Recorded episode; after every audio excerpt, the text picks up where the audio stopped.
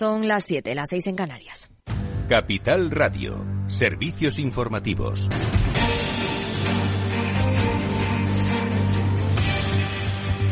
Buenas tardes. Primer día de Consejo Europeo en el que los líderes de la Unión han avalado el acuerdo al que llegaron este lunes los ministros de Exteriores para invertir 2.000 millones de euros en la entrega de armamento a Ucrania. Sobre la mesa también la política industrial y la competitividad de las empresas que quieren fortalecer frente a China y Estados Unidos. Han hablado por videoconferencia con el presidente ucraniano Volodymyr Zelensky, que ha pedido que no cesen las sanciones. Y la presidenta del Parlamento Europeo, Roberta Metsola, So our point as a parliament is primarily institutional and procedural, that we cannot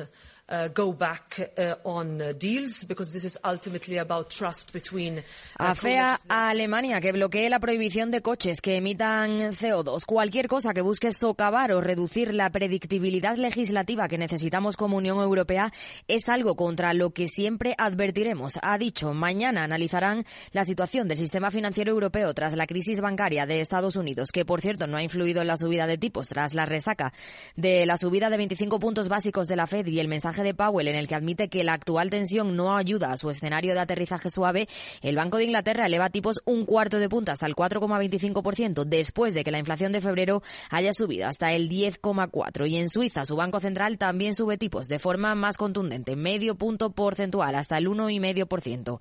Subidas a las que ha reaccionado la vicepresidenta económica Nadia Calviño. La decisión de la Fed, al igual que la decisión del Banco Central Europeo, ha tratado de enviar un mensaje, sobre todo, de confianza en un entorno de, tantas turbulencias en los mercados financieros y creo que, eh, por lo que vemos en estos, en este, ante la reacción de los mercados, pues la acogida ha sido favorable.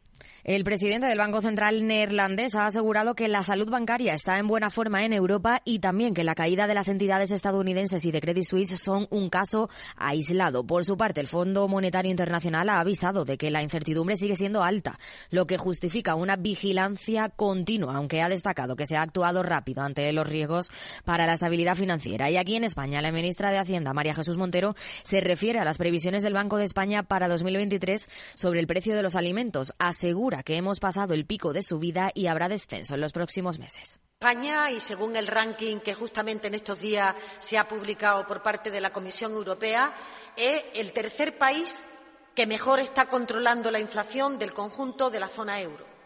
Esto significa que las políticas económicas que está desarrollando el Gobierno de España están siendo eficaces.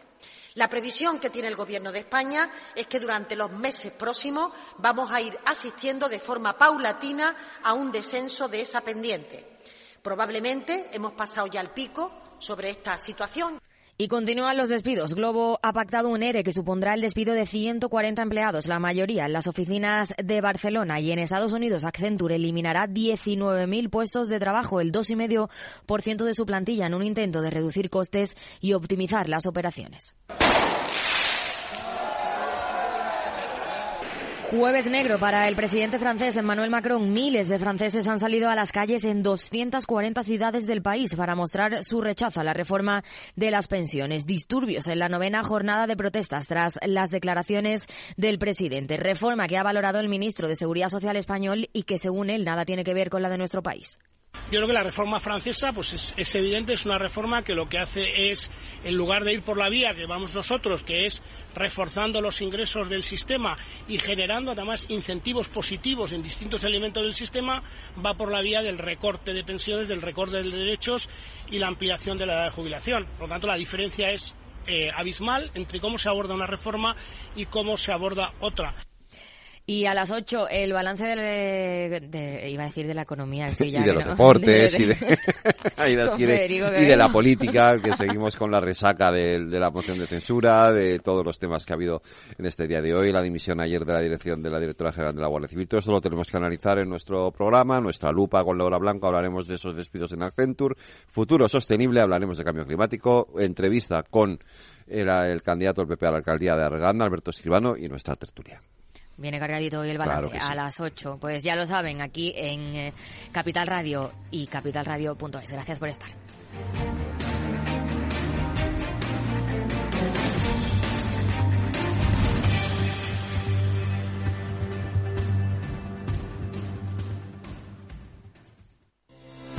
El próximo 28 de marzo, Capital Radio presenta la decimosegunda edición del Día de la Inversión.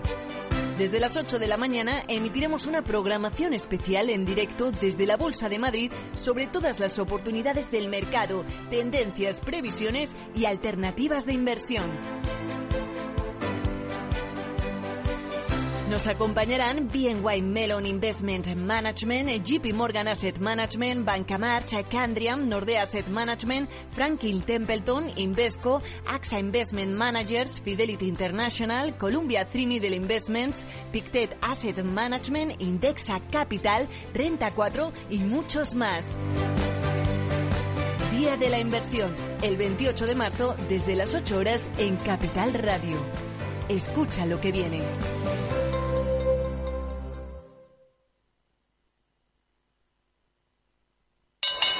¿Nuevo invirtiendo en bolsa o ya eres todo un experto?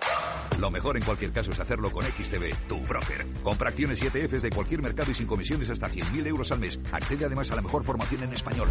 Entra en xtb.com, la inversión pensada para todos. A partir de 100.000 euros al mes, comisión del 0,2%, mínimo 10 euros. Invertir implica riesgos.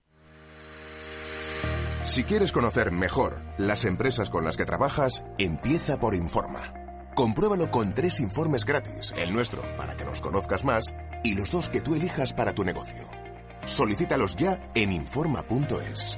Informa, líder en información empresarial.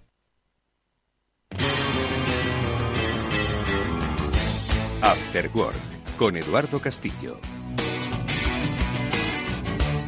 ¿Qué tal amigos? Muy buenas tardes y bienvenidos a este After Work que ya comienza aquí en la sintonía de Capital Radio. Hoy vamos a hablar de un tema apasionante y es de cómo la sostenibilidad eh, abarca todo lo que nos rodea, incluso las estrategias publicitarias, porque de esta particularidad vamos a hablar en eh, la primera parte del programa con Leticia Sánchez, responsable programática de Grupo M, y con Carmen Candela, Digital Director de Essence Media, para hablar de, como decimos, una interesantísima iniciativa que se llama Green Intelligence, que es planificar campañas de publicidad con ese objetivo de sostenibilidad. Como digo, todo nos rodea. Enseguida las vamos a saludar y luego hablaremos pues del mundo digital, que precisamente en lo digital se apoya esta iniciativa de Green Intelligence.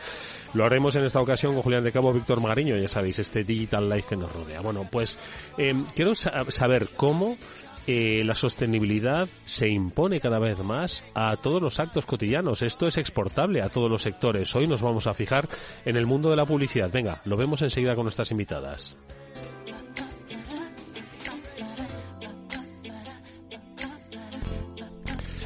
Y yo me pregunto, ¿cómo se puede hablar de sostenibilidad en campañas publicitarias? Es cierto que hoy todo nos rodea, ¿no? Al final todo el mundo pues tiene una mayor conciencia medioambiental, pero ¿cómo esto lo llevamos al mundo de la publicidad? Porque, ojo, muchas veces pensaría uno, oye, ¿cómo impacta esto medioambientalmente la publicidad? Bueno, pues es algo que le vamos a preguntar a Leticia Sánchez, responsable de programática de Grupo M y a Carmen Candela, Digital Director de Essence Media. Leticia, ¿qué tal? Buenas tardes, bienvenida, ¿cómo estás? Muy buenas tardes, Eduardo. Eduardo muy bien, gracias. También a Carmen Candela. Carmen, ¿cómo estás? Bienvenida. Gracias, buenas tardes. Oye, lo primero de todo, bueno, yo creo que explicando lo que es la herramienta Green Intelligence, ¿no? Pues podemos dar a entender cómo realmente podemos evitar los impactos medioambientales o mejorar la sostenibilidad en el mundo de la publicidad, porque uno siempre pensaría, hombre, nuestros actos siempre tienen un impacto medioambiental, pero ¿cómo lo sabemos? ¿Cómo lo medimos? ¿Y cómo los hacemos eficaces, no? Por lo tanto, yo creo que la primera pregunta es obvia, ¿no? ¿Qué es Green Intelligence y cómo aplica en el caso de Grupo M? A ver.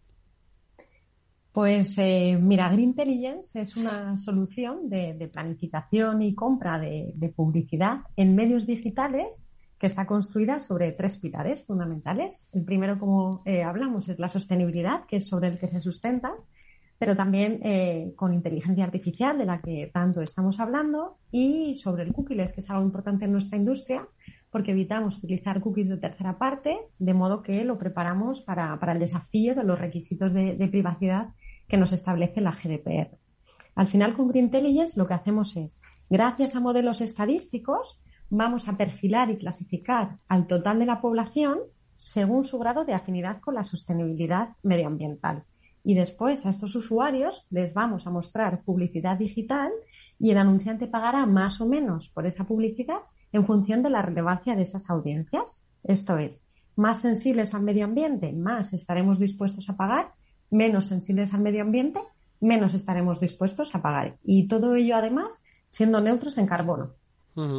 Eh, porque esto, si lo comparamos con lo que se hacía antes, ¿no? Es decir, ¿cuál es, ¿dónde encontramos un poco la diferenciación o la fortaleza de eh, esta iniciativa? Carmen, a ver. Lo digo por, por poner un poquito en perspectiva, ¿no? Aunque nos lo ha explicado muy bien Leticia, ¿no? Eh, que se puede medir, se puede ya afinar muchísimo más hacia quién diriges, ¿no? La publicidad y sobre todo cómo la ordenas, ¿no? Pero, ¿cuál es un poco esa perspectiva para que nosotros podamos hacernos a la idea?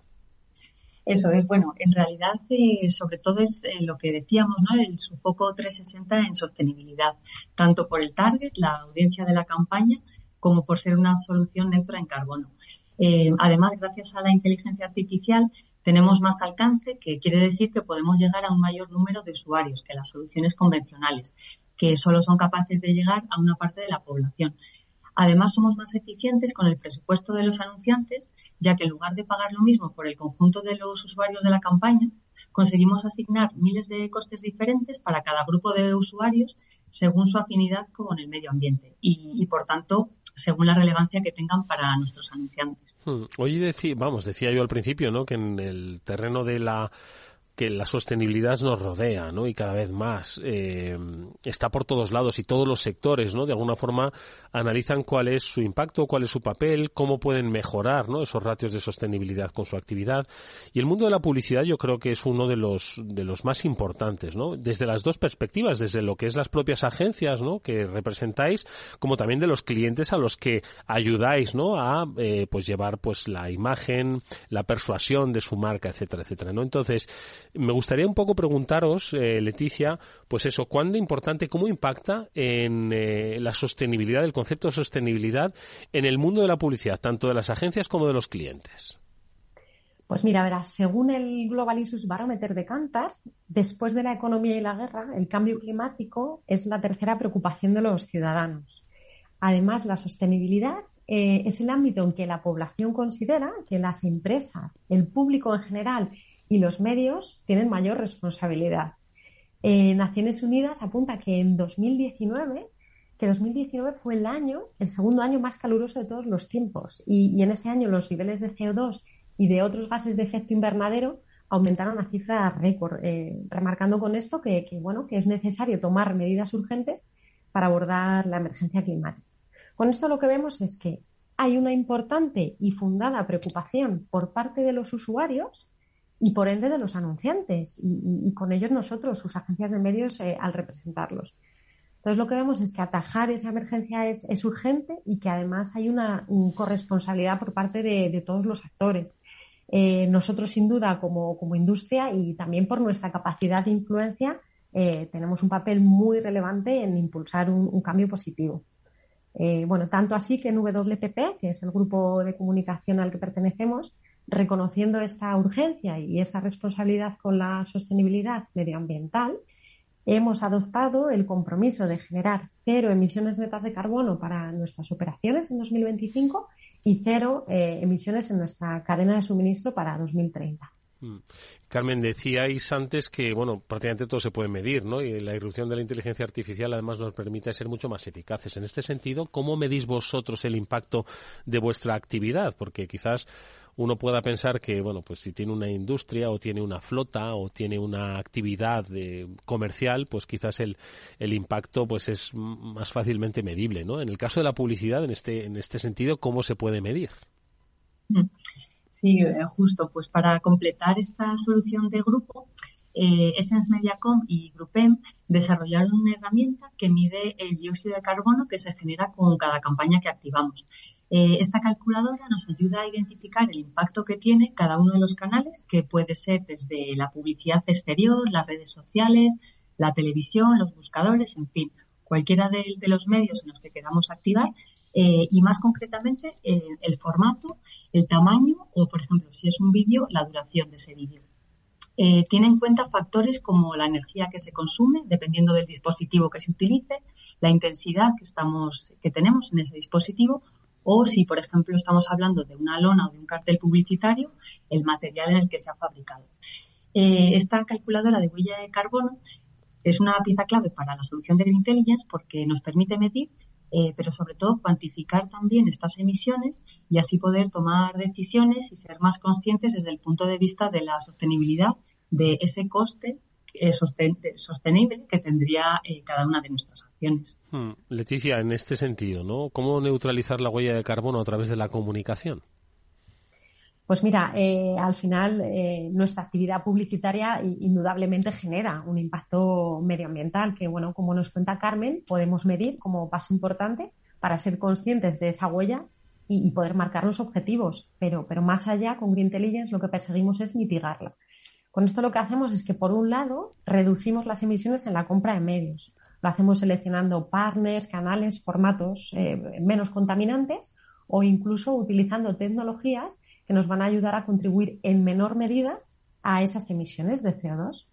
Una vez esto, lo que vamos a hacer es compensar la huella que hemos generado acudiendo al, al mercado voluntario de carbono, que es un sistema mediante el que las empresas o las personas, no teniendo obligación por ley de hacerlo, pueden comprar créditos para el proyecto sostenible de su elección, de manera que se compensen así las emisiones de efecto invernadero y con ello pues se neutralice la huella de carbono. Oye, ¿y esto cómo aplica con las marcas, no? Porque lo tenéis bastante bien definido, ¿no? Desde lo que es las propias agencias, desde Essence y, Group M, pero eh, cuando habláis con clientes un poco, ¿no? ¿Cómo de alguna forma aplica, Carmen? Es decir, ¿qué ¿les escucháis? ¿Les ofrecéis? ¿Son sensibles a esto? ¿Les gusta la idea? Cuéntanos. Eso es, bueno, nosotros al final como agencia de medios eh, de contenido, de tecnología, intentamos siempre entender cuáles son las necesidades de nuestros clientes, que en un porcentaje muy alto tienen compromisos con la sostenibilidad y les planteamos propuestas que estén alineadas con esos objetivos. En este caso, eh, además de las opciones puntuales que existen en el mercado, con los diferentes soportes, les podemos ofrecer esta solución 360 que aplica toda su publicidad eh, programática desde principio a fin, lo cual no existe a día de hoy en el mercado. Eh, y además así les podemos ayudar a seguir trabajando en esta línea más respetuosa con el medio ambiente. Mm. ¿Y lo estáis trabajando ya con alguno de los clientes? ¿Cómo se desarrolla este proyecto? Eh, eso es. Como comentaba antes Leticia, eh, la sostenibilidad es uno de los temas que más preocupan a los consumidores y también a nuestros anunciantes. Y, además, nuestros anunciantes, mm, además de mostrar su compromiso con las causas ambientales, quieren invertir en propuestas innovadoras y por eso Green Intelligence ha tenido en general muy buena aceptación a, aquellos clientes que se lo hemos presentado. Eh, ha habido muchos que estaban interesados, pero bueno, ha sido AELEC, que es la Asociación de Empresas de Energía Eléctrica, eh, la primera que lo ha puesto en marcha. Y en palabras de Paloma Sevilla, que es la directora general de AELEC, nos decía que, para ellos es clave incluir la sostenibilidad en todas sus iniciativas, ya que forma parte de su razón de ser y que Green Intelligence les ha permitido, por un lado, mitigar las, eh, las emisiones y por otro segmentar a los usuarios y poder llegar de una manera más eficiente a aquellos que están sensibilizados con la sostenibilidad. Eh, los resultados de esta campaña han sido realmente muy positivos gracias al algoritmo que diferencia a las audiencias de más a menos sostenibles, como comentábamos, eh, también a la activación en horas de menor consumo energético y también la mitigación del 100% de la huella de carbono en proyectos como la repoblación forestal de Borela en España o eh, proyectos de mejora de la eficiencia energética en Uganda. Mm. Oye, ¿y cómo se llega a esta idea? ¿Cómo se llega a Green Intelligence? Porque estoy seguro de que pues muchas empresas yo creo que piensan en sostenibilidad, pero no sé si encuentran la herramienta adecuada ¿vale? Que les permita a ellos, pues, eh, mitigar, como hemos contado, su huella de carbono y luego contribuir a que la propia actividad a través de sus clientes sea todavía mucho más, mucho más eficiente, ¿no? Eh, medioambientalmente hablando. Entonces, em, Leticia, ¿cómo llegáis hasta esta idea? Porque yo creo que puede dar pistas, ¿no? A otras empresas y otros sectores, pues, para ver, por lo menos, darles el camino. No sé si es replicable, pero sí darles el camino para que ellos también piensen en sostenible.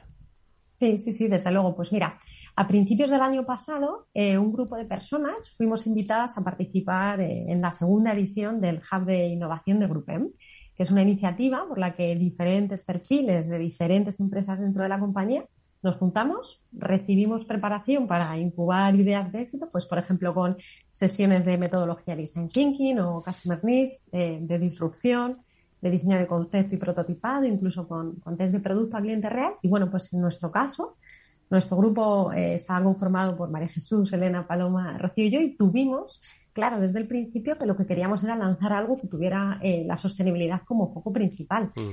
Ah, para el desarrollo de producto, bueno, pues pusimos eh, en marcha metodología como Lean Startup, utilizando Canvas como herramienta de visualización y, y planificación del modelo de negocio. Y con esto lo que hicimos eh, fue definir un producto mínimo viable, deseable y customizable elaborando one pager y demás. Y bueno, pues una vez todo esto, lo que hicimos fue presentarlo en el Shark Tank propio de, a, la dirección de la compañía, que era quien al final validaba y, apoyaba con financiación pues las ideas seleccionadas. La nuestra fue una de ellas y desde entonces, bueno, pues hemos estado trabajando en el lanzamiento que, que como decía Carmen, ha tenido muy buena acogida por los clientes porque eh, la gran mayoría tienen intereses en, sostenibilidad. Estamos hablando de empresas eh, de diferentes medios de transporte que utilizan combustibles más ecológicos o empresas de alimentación que ponen en el mercado productos y packaging más sostenibles o compañías de travel con core eh, de negocio en sostenibilidad, incluso de moda, con colecciones eh, de ropa sostenible, por poneros un ejemplo del alcance que tiene. Y bueno, por supuesto, como comentaba Carmen, pues compañías eléctricas. Sí, la verdad es que yo creo que todo el mundo, te, si hace una pequeña reflexión y además le dota de herramientas eh, para la generación de ideas innovadoras, pues encuentra pues eh, el camino para el desarrollo de, en este caso, Green Intelligence, ¿no? Que es, eh, a priori puede parecer una herramienta compleja, pero yo creo que en la, sofisticación tiene su sencillez, ¿no? Y, y, nos lo están explicando fantásticamente bien nuestras, nuestras dos invitadas. Y, y por culminar un poco esta, esta reflexión, Carmen, ¿En qué medio se puede, se puede activar? Pues al final se puede activar en cualquier medio programático, que a día de hoy abarca desde la navegación web por cualquier contenido, la televisión conectada, el exterior digital y, bueno, también la radio, que, que además es uno de los medios más sostenibles. Eso estaba pensando yo, digo, eh, deberíamos hacer una reflexión sobre lo sostenible que es el uso, porque claro, cuando pensamos en, en, en el impacto, quizás en la radio dice, bueno, pues uno dice, si yo al final no, no, ¿qué, qué, qué, cómo impacta la radio? Pues el uso de las tecnologías, el uso de la energía, ¿no? Que necesitas para el propio eh, eh, desarrollo de la actividad. Eh, yo creo que, podemos todos hacer un ejercicio, ¿no? Sobre, sobre cuál es el impacto, ¿no? Y de alguna forma medirlo y contribuir. Y como bien habéis explicado, es algo que valoran las compañías y están dispuestas, por supuesto, a invertir más siempre y cuando tengan identificado ese target eh, mucho más eh, eh, responsable en el medioambientalmente. Por lo tanto, yo creo que es un, un, camino o un tránsito por el que deben ir la mayoría de las, de las compañías. Bueno, pues Green Intelligence, yo creo que es un ejemplo muy interesante, dos vertientes, ¿no? Una de cómo los sectores, cómo los grupos pueden encontrar su propio rol en el camino de la sostenibilidad y dos, cómo además aprovecharlo como una herramienta de estrategia de negocio para darle un mejor servicio a los, a los clientes. Bueno, pues os deseamos toda la suerte del mundo con esta iniciativa que nació con un espíritu puramente emprendedor y que sean eh, las empresas las que vayan, por supuesto, eh, beneficiándose de sus, de sus objetivos. Leticia Sánchez es la responsable de eh, programación. Vamos, es que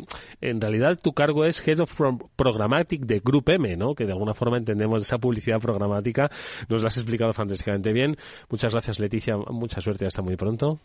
Muchas gracias. Y también a Carmen Candela, que es la Digital Director de Sense Mediacom. Gracias por habernos eh, compartido ambas estas iniciativas. Gracias, Carmen. Muchas gracias, Eduardo. Nosotros nos despedimos hasta nuestro siguiente invitado. Ojo, pero antes vamos a escuchar un breve consejo. Si inviertes en bolsa, esto te interesa, XTB tiene la mejor tarifa del mercado para comprar y vender acciones y ETFs. No pagues comisiones hasta 100.000 euros al mes. Si inviertes en bolsa o quieres empezar, más sencillo imposible. Entras en xtb.com, abres una cuenta online y en menos de 5 minutos compras y vendes acciones sin comisiones con atención al cliente las 24 horas del día. ¿Qué estás esperando? Ya son más de 660.000 clientes los que confían en xtb.com, que es un broker con muchas posibilidades. A partir de 100.000 euros al mes, la comisión es del 0,2%, mínimo 10 euros. Invertir implica riesgo.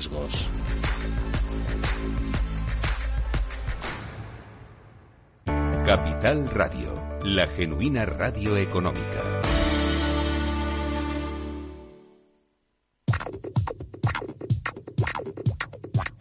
Eduardo Castillo en Capital Radio, After Work.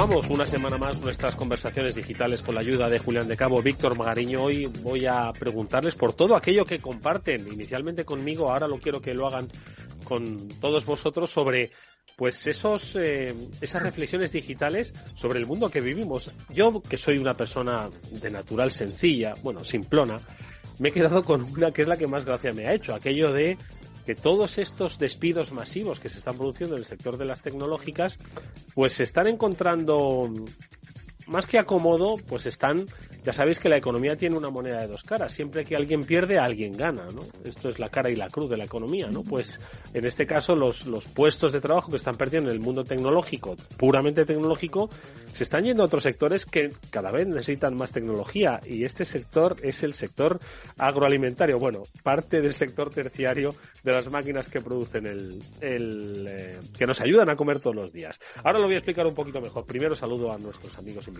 Julián de Cabo, ¿cómo estás? Buenas tardes. Buenas tardes, Eduardo. Pues aquí feliz de estar contigo y con Víctor una tarde más después. Ahora les explicamos el lío este que me estaba haciendo yo nada más arrancar nuestro, nuestro espacio. Víctor Mariño, buenas tardes. Buenas tardes, Eduardo, Julián y audiencia. Pues aquí a tope después de unos días gloriosos de esquí y unos días gloriosos en Asturias, patria querida que ya con la primavera aquí a tope 100% y con las pilas ya cargadas. Pues entre pista y fabada a Víctor le da tiempo a hacer lecturas interesantes que va también a compartir con nosotros. Pero la primera de todas, la compartía Julián de Cabo y es que al parecer, pues, a ver, cuéntalo tú, cuéntalo tú, Julián. No, a ver, la, historia además entronca con algo que contamos hace ya muchísimo tiempo, Eduardo. ¿Te acuerdas que, en su momento hablamos de cómo eh, los granjeros ucranianos habían empezado a hackear sus tractores para, para poder liberarse de, las tiránicas condiciones que les imponía un fabricante norteamericano, ¿no? En concreto era, era John Deere, creo recordar en ese caso. Fabricante de tractores. fabricante de tractores que, que como pasa ya en muchos en muchos dispositivos, tienen tal cantidad de software y tal cantidad de microprocesadores que en el fondo uno cree que va a arar y realmente está sentado encima de un ordenador mucho más potente que el que puso el hombre al hombre en la luna hace ya un montón de años. ¿no? Y el caso es que John Deere en su momento hacía que cuando tú metías la llave en la pantalla de control, porque por supuesto tiene pantalla de control, el aparato te decía que si seguía, o sea, que si se arrancaba, estaba aceptando un contrato de licencia de software de 7 millones de páginas, como pasa cuando uno se da de alta en Google, en Microsoft en cualquier cosa, ¿no? La cosa ha seguido así. Ellos cada vez tienen más necesidad de, ingenieros de software que manejen aquello y que sean capaces de actualizar sus máquinas, ponerlas al día, ir incorporando funciones, etcétera, etcétera. Pero tenían el problema de que ante la falta de mano de obra especializada, porque todas estaban en las grandes compañías tecnológicas de Silicon Valley, lo tenían muy difícil para competir contra, con el talento, o sea, por el talento tecnológico con ese tipo de compañías. Hasta que mira tú por dónde, toda esa oleada de despidos de aquí a allá, de lo que es lo otro y lo demás allá, ha conseguido que compañías que no estaban en un sector tan chispeantemente tecnológico, o al menos no lo estaban en apariencia, tengan fácil pescar en un montón de gente que se ha quedado de momento en la calle, pero que se están colocando muy rápidamente, como era de esperar, por otro lado. ¿no? Fíjate, has dicho una cosa que es interesantísimo, ¿no? Y ahora, Víctor, perdona, te dejo, que es empresas que aparentemente no están en el sector tecnológico, pero es que eh, John Deere efectivamente, pues todos la vemos como una compañía que fabrica tractores de ruedas grandes y ruedas pequeñas, pero es que John Deere es una empresa de tecnología pura y dura, dedicada a lo que es el sector agroalimentario y luego mm, luego también hace tractores donde monta toda esa tecnología, ¿no? Pero es que es así. Víctor, a ver. Bueno, esta, la bendita economía, ¿no? O sea, es, la economía estúpido, ¿no? Como decía aquello, ¿no? O sea, son grandes olas, ¿no? Yo recuerdo cuando, cuando entré en Google, yo venía de gran consumo, de Cadbury y de Universal Pictures, el country manager de Francia venía de Procter Gamble, y así una larga, una larga lista, ¿no? Entonces, eh, era el momento de atracción de, de Big Tech y, y, era donde iban. Recuerdo que en su momento incluso gente de Microsoft se iba, se iba a Google y, era impensable gente de Google que fuera Microsoft. Ha pasado el tiempo y ahora eh, Microsoft atrae talento de Google y la, economía tradicional pues atrae talento otra vez porque que duda cabe, ya lo dijo Mark Anderson hace ya más de 10 años, que software is eating the world, ¿no? El, software está comiendo el mundo y no solamente de tech world, sino de cualquier world.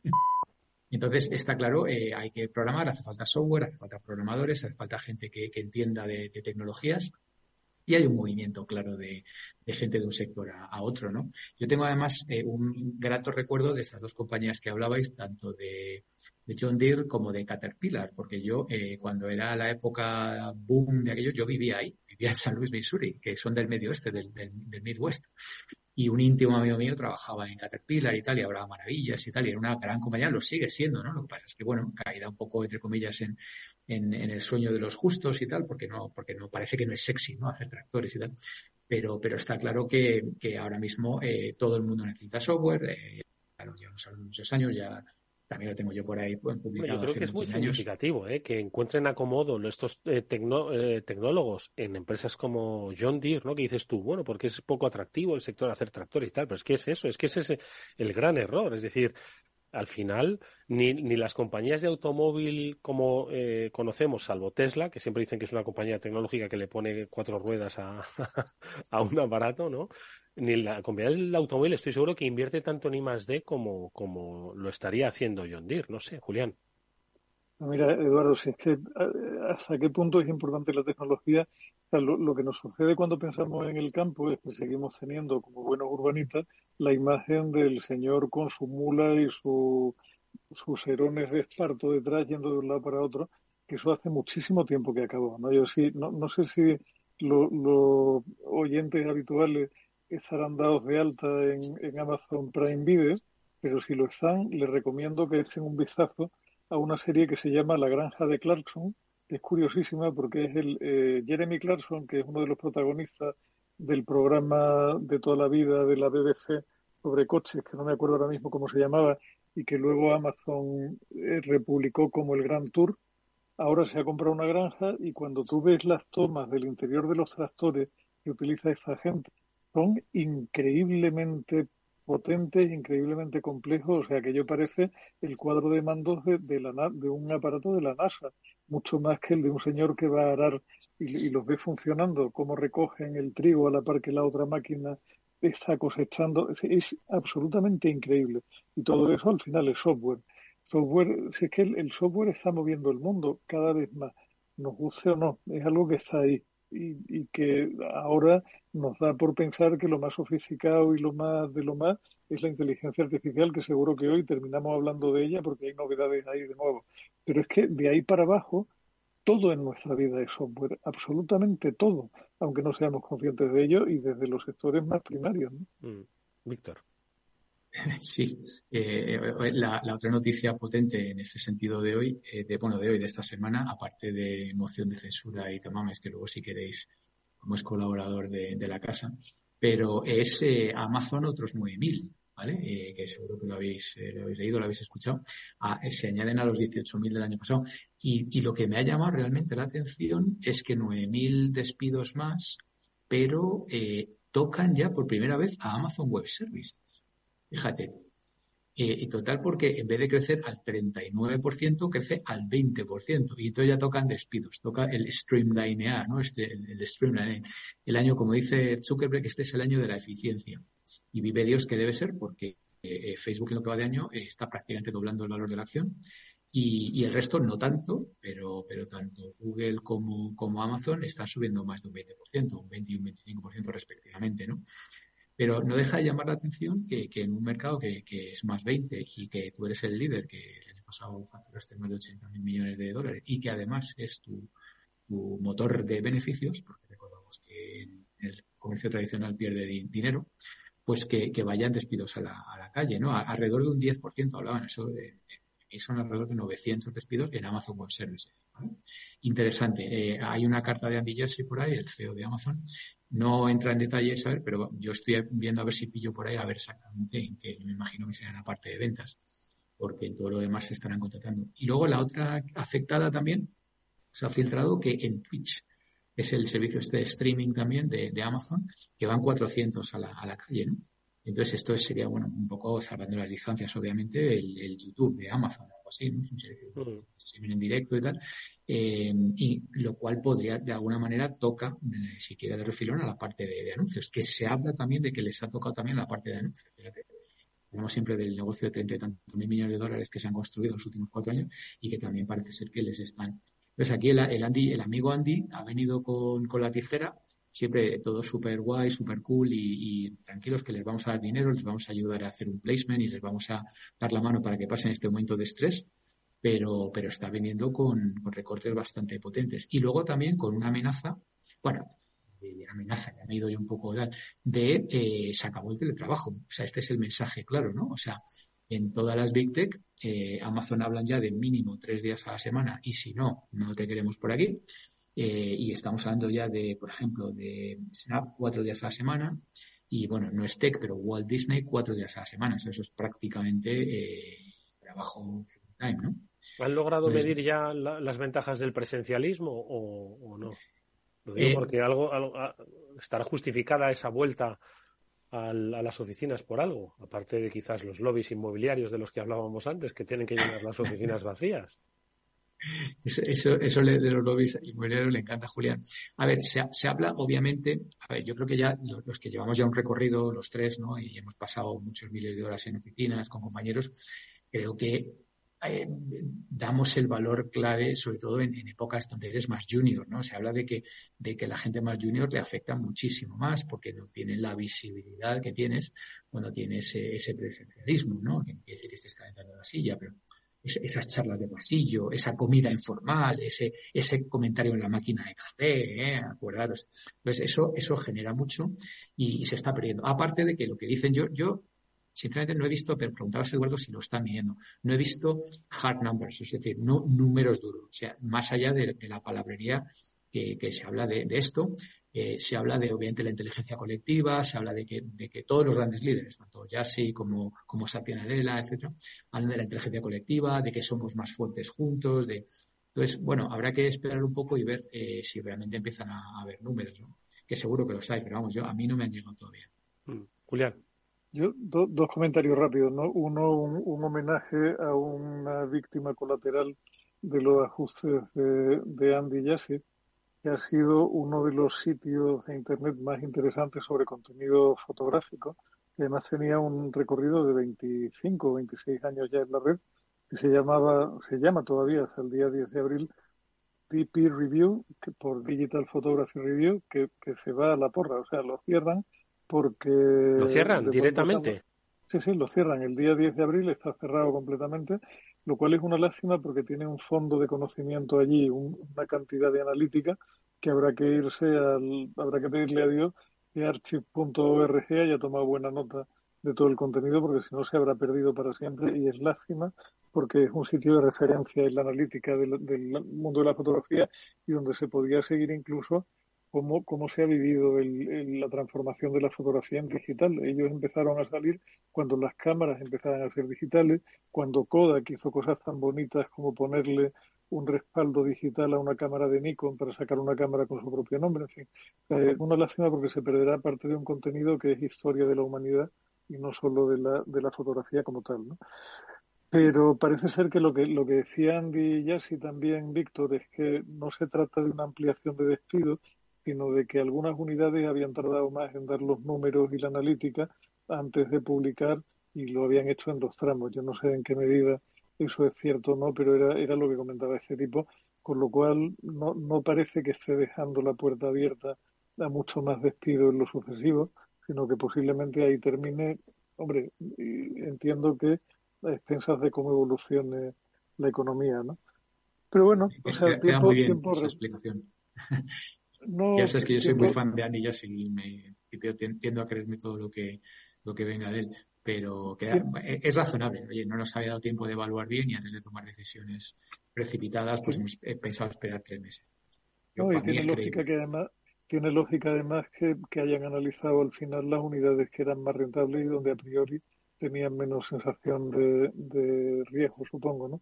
Otra cosa es el, el dichoso tema del teletrabajo o no teletrabajo, que a mí de verdad me, asombra que en el año 2023 sigamos siendo tan, tan maximalistas, ¿no? Yo creo que esa, estas tonterías, tú vas a venir los lunes, miércoles, los lunes, martes y miércoles y el otro el jueves y el viernes, al final si lo que hacemos es establecer turnos, no se va a conseguir el efecto de que todo el mundo conoce a todo el mundo. Todo el mundo conocerá, si acaso, a los que coinciden con ellos en el horario presencializa, que según ellos es fantástico para conocerse y establecer. Se ponen de acuerdo, se ponen de acuerdo. Yo, mi hijo pequeño, me imagino que igual, que teletrabaja dos días, los otros tres va y se pone de acuerdo y va todo el equipo.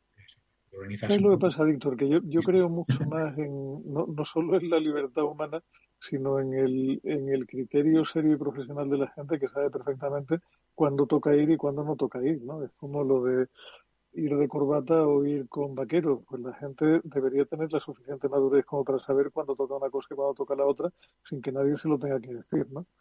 No lo sé, a mí me, me parece pedir, que pedir madurez a estas alturas. Eso es un poco muy pedir, pedir, madurez, Víctor, a los que toman las decisiones, al menos, ¿no? Que se supone que les pagan unos sueldecitos apañados por saber para dónde tienen que ir, en vez de estar dando tanto bandazo a, expensar de lo que diga el financista de última hora en la columna del, del journal o en la que se le crucen. Y pues sí, siguiendo con esto, un tema... sí, tema... sí, perdón. Es que habíais, habíais compartido más cosas esta semana, ¿no? Sobre desapariciones, en este caso. Hablaba Julián de este sitio de referencia al mundo de la fotografía.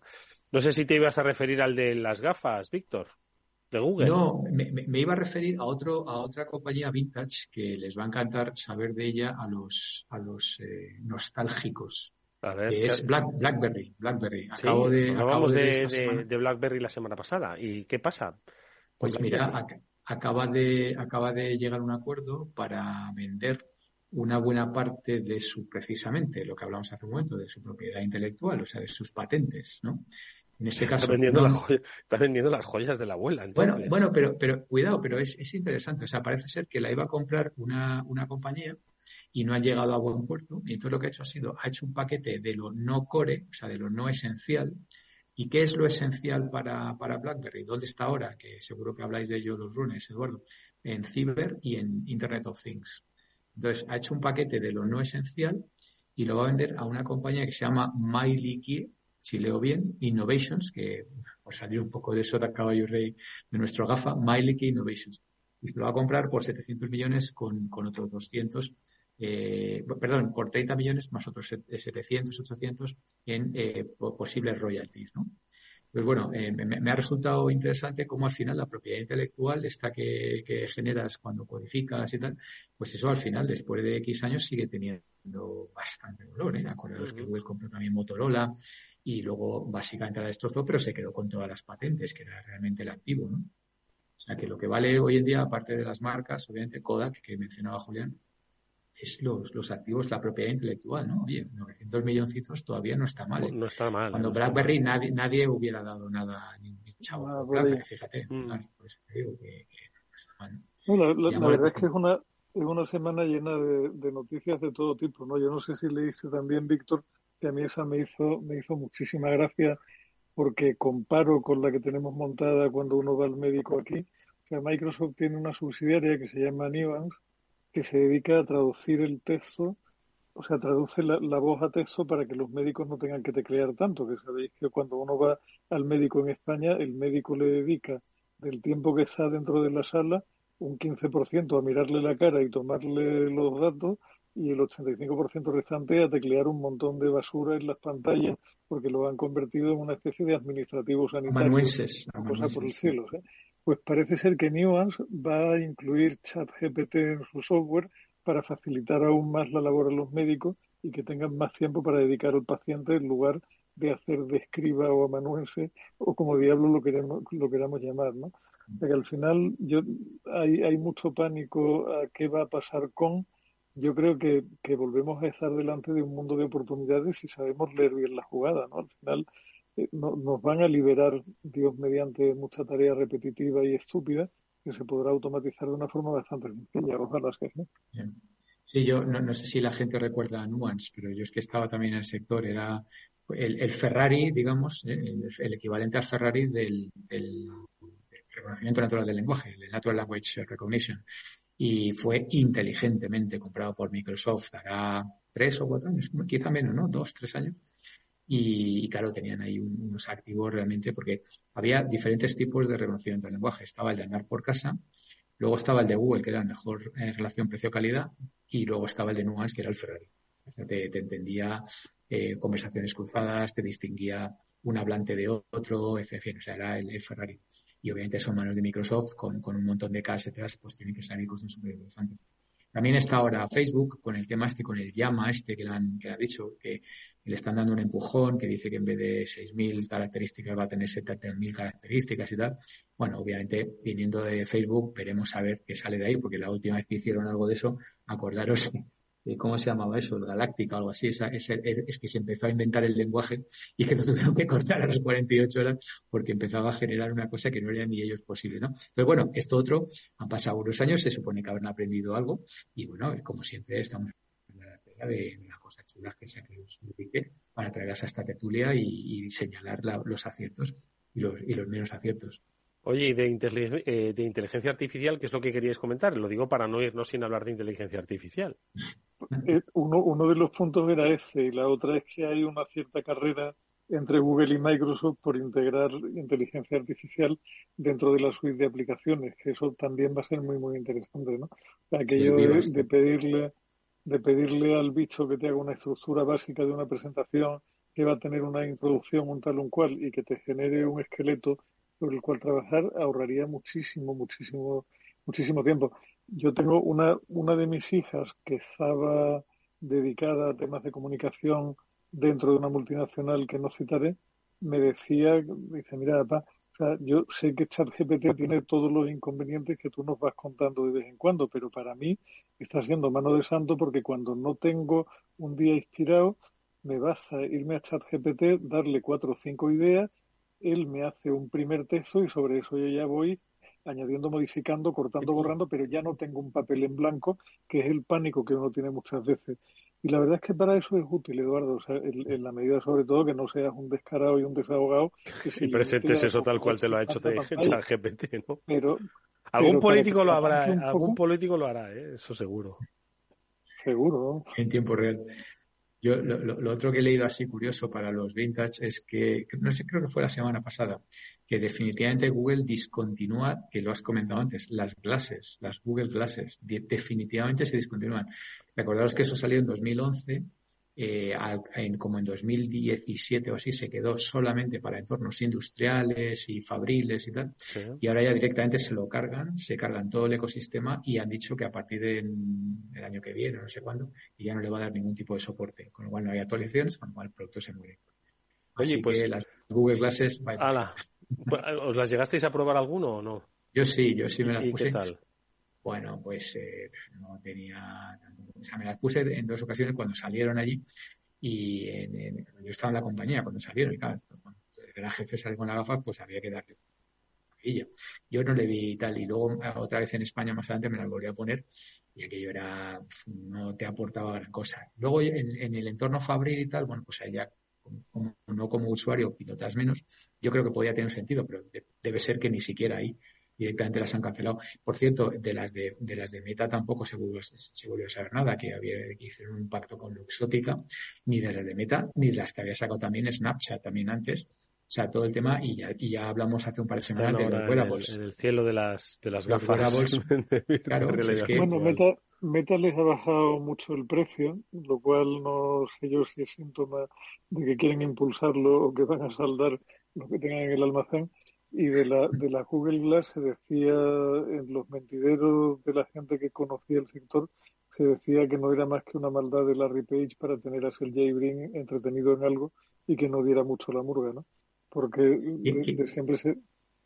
¿Quién, ¿Quién le sabe esto? Es que me, estoy acordando porque, claro, yo para mí fueron, obviamente estaba ahí Eric Schmidt, Larry Page y se cree bien, y ya, y ya están los tres entre comillas, ¿eh? con más de 50 mil millones de euros cada uno, para pa sopitas, ¿eh? porque Eric Smith se ha metido por ahí en una startup que lo leí el otro día para temas de armas, eh, se llama Stari, eh, y parece ser que hace como digital twins para mejorar inteligencia artificial en, el armamento y tal y cual. el armamento va a ser siempre un negocio de futuro. No, no, pero, no, pero ríete tú del tema, Eduardo, pero resulta que, que con los digital twins que están haciendo se ahorran una cantidad de tiempo una cantidad de tiempo en desarrollo porque pueden probar en muchísimos entornos simulados sin necesidad de desplazar el tanque a la tundra, a la taiga, al desierto, a no sé dónde, a tal, lo simulas todo por ordenador y sabes exactamente dónde vas a tener el fallo y dónde no, mucho claramente, antes de que, esté en producción.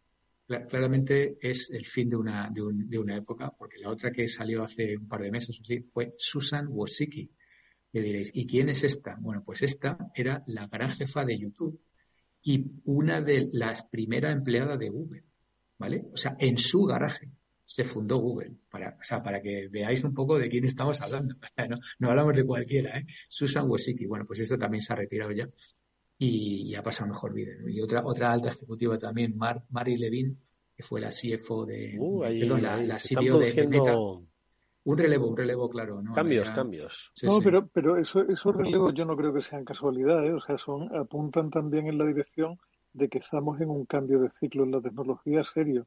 Estamos en, en, de pronto un nuevo punto de inflexión y hace falta gente que tenga una visión que se acomode a lo que viene a continuación, que no era lo que estaban mirando. Eso ya Microsoft lo hizo en su momento, ¿no? porque al final las, las compañías están dirigidas por personas y cuando una compañía, como le pasó a la Microsoft histórica, tiene una visión tan fuerte como la de Bill Gates de veo un ordenador encima de cada mesa, una vez que tú ya has conseguido eso, miras a tu alrededor con cara de tonto y dices, ¿y, y, y, y ahora qué es lo que sigue? Y de hecho a mm. Microsoft estuvo a punto de costarle un disgusto el no ver la oportunidad que era el mundo Internet, que al principio lo despreciaron, intentaron montar su red alternativa y, y, estuvieron vegetando toda una temporada larga en manos de Balmer hasta que Satya Nadella, que vio justo el, el, cambio a la nube, que ha sido el escalón anterior, el escalón en el que estamos hoy, le pegó un, un volantazo a la compañía y la ha traído al punto donde están ahora. Pero claramente, de la mano de la inteligencia artificial, se abre una nueva época por completo. Sí, mira, fíjate, hasta, hasta nuestro campeón nacional Zara, que ha, salido Pablo Isla, que durante dos décadas ha estado viviendo del RFI, el Radio Frequency Identification, y ahora ya hay que dar un saltito a la nuevo, porque ya tienen por ahí los Shine y, toda la vasca apretando ya de duro, y entonces ha tenido que dar el relevo tal, y hablabas también hace unas semanas del ejecutivo este de Celnex y tal, ¿no? O sea que hay un, hay un relevo importante. y una cosa que me... Perdón, Julián. No, no, no, iba, iba a decir simplemente que, que lo que, lo que a veces resulta difícil, Víctor, es ver gente que como el tipo de Celnex o como el dueño de Amazon sean capaces de ver cuál es el momento y de ser ellos los que decidan que lo dejan y que pase el siguiente porque su etapa se acabó. ¿no? pues os iba a decir que es que me ha llamado la atención. Hoy por la calle he visto un, un coche de estos como, ya que estamos hablando de Google, el, el yo nunca llegué a ver un Google Maps de estos, ¿no? Que tenía así la torre encima del, del capó, del techo del coche. No, Google Maps. Hoy, hoy he visto un, un Apple Maps. Y entonces me llamó mucho la atención, porque era un coche de Apple que ponía Apple Maps con el mismo chisme encima, ¿de acuerdo? Con ese visor 360 grados. Curioso porque el coche era, me he fijado, estas cosas que uno se fija, matrícula de Alemania, y, eh, y, es que, claro, en una manzana pues me lo he cruzado y me, me, me, ha llamado la atención y en la siguiente, pues entiendo que estaba dando el giro a la manzana, me ha vuelto a, a echar la foto, supongo. Entonces, eh, pues nada, que tendremos un Apple Maps, supongo que de aquí a nada, ¿no? Claro, pero es que, te, que era malo. Eduardo. No, pero eso, eso tiene que ver con otra que, fíjate, viene, viene de muy, muy atrás, ¿no? Esto se nos olvida ahora, pero cuando, cuando salió el primer iPhone, una de las cosas que hicieron muy bien los chicos de Apple fue agrupar a muchísima gente en torno a la plataforma y una de las cosas que tenían eran las finanzas de Yahoo, los mapas de Google, etcétera, etcétera. Cuando Google vio las orejas al lobo con la importancia de la movilidad y se compró Android y se puso a empujarla, Apple empezó a, a ver la necesidad de tener sus propios mapas y aún a fecha de hoy siguen sin ser tan buenos como los de Google con lo cual deben estar intentando hacer una nueva release porque lo que es muy difícil sostener es una posición competitiva donde tu inteligencia artificial dan ganas de llorar cada vez que la escuchas, los mapas son un desastre y el aumento de los megapíxeles de la cámara ya no conmueve a nadie. O sea que o Apple reacciona un poquito o tiene probabilidad. estamos hablando de ella de aquí a tres meses. De que se le pase el arroz poco a poco, ¿no? Algo, algo tendrán que hacer porque llevan demasiado tiempo sin aportar nada verdaderamente diferencial. Víctor, un minuto para esto que nos tenemos que ir. No, eh, eh, muy rápido. Eh, hoy estoy en Valencia, hoy jueves 23 y nada, si me permites, Eduardo, vamos a vamos a dar un. me, voy ahora mismo, ¿sabes? Porque este, según terminemos, a dar una charla de e-commerce, a ver un poco cómo está el estado del e-commerce y consejos útiles, ¿no? Un poco como siempre, ¿no? Las famosas medias verdades estas que nos cuentan, qué tal, eh, dar un poco un, un estado con, estoy aquí con, con ESADI, pues bueno, es de artista Público, en empresarial, pyme, eh, emprendedores, entiendo que un poco ese ecosistema, ¿no? Que nos escucha cada semana. Pero vamos, es de entrada gratuita y tal, y bueno, pues eh, si no tienes nada que hacer y estás en Valencia, ya te pilla un poco pillado, pero bueno. Eh, es en la sede de tiene... A los no, es, en un hotel muy chulo, se llama Hospes Palau de la Mar. Está ahí en Ramiro. Venga, acercaros, hombre, que tendréis tiempo, seguro y además para escuchar a Víctor siempre es una oportunidad. Amigos, nosotros lo hacemos cada semana junto a Julián de Cabo, así que como siempre gracias a ambos, Julián, Víctor, y nos vemos una próxima a ver qué nos depara el mundo digital. Como dice Julián, estamos asistiendo a un cambio de ciclo en las tecnológicas, vamos a ser protagonistas, no vamos a verlo como simples testigos. Gracias amigos y nosotros que nos despedimos hasta el lunes que volverá este programa, como siempre en la sintonía de Capital Radio. Gracias Julián, gracias Víctor, hasta pronto amigos, adiós. Un placer y hasta la semana que viene.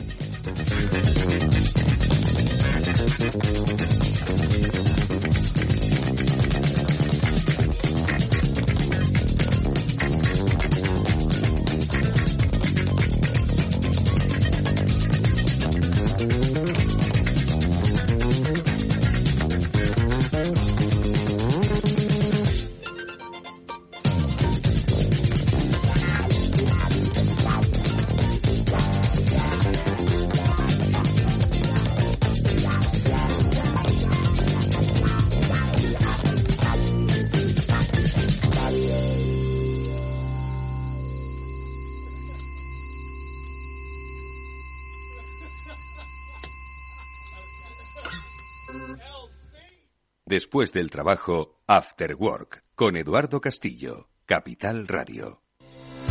El próximo 28 de marzo, Capital Radio presenta la decimosegunda edición del Día de la Inversión. Desde las 8 de la mañana emitiremos una programación especial en directo desde la Bolsa de Madrid sobre todas las oportunidades del mercado, tendencias, previsiones y alternativas de inversión. Nos acompañarán BNY Melon Investment Management, JP Morgan Asset Management, Banca March, Candriam, Nordea Asset Management, Franklin Templeton, Invesco, AXA Investment Managers, Fidelity International, Columbia Three Investments, Pictet Asset Management, Indexa Capital, Renta 4 y muchos más.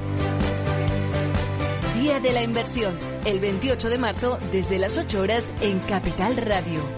Escucha lo que viene. ¿Tiene tu empresa desarrollos tecnológicos de seguridad, inteligencia y drones? Ven a Tecnosec y Dronespo, la feria para los cuerpos policiales de inteligencia y empresas de infraestructuras críticas. Expon tus productos el 26 y 27 de abril en el Pabellón de Cristal de Madrid. Infórmate en tecnosec.es. Con seguridad, tu feria. ¿Qué es ir más allá?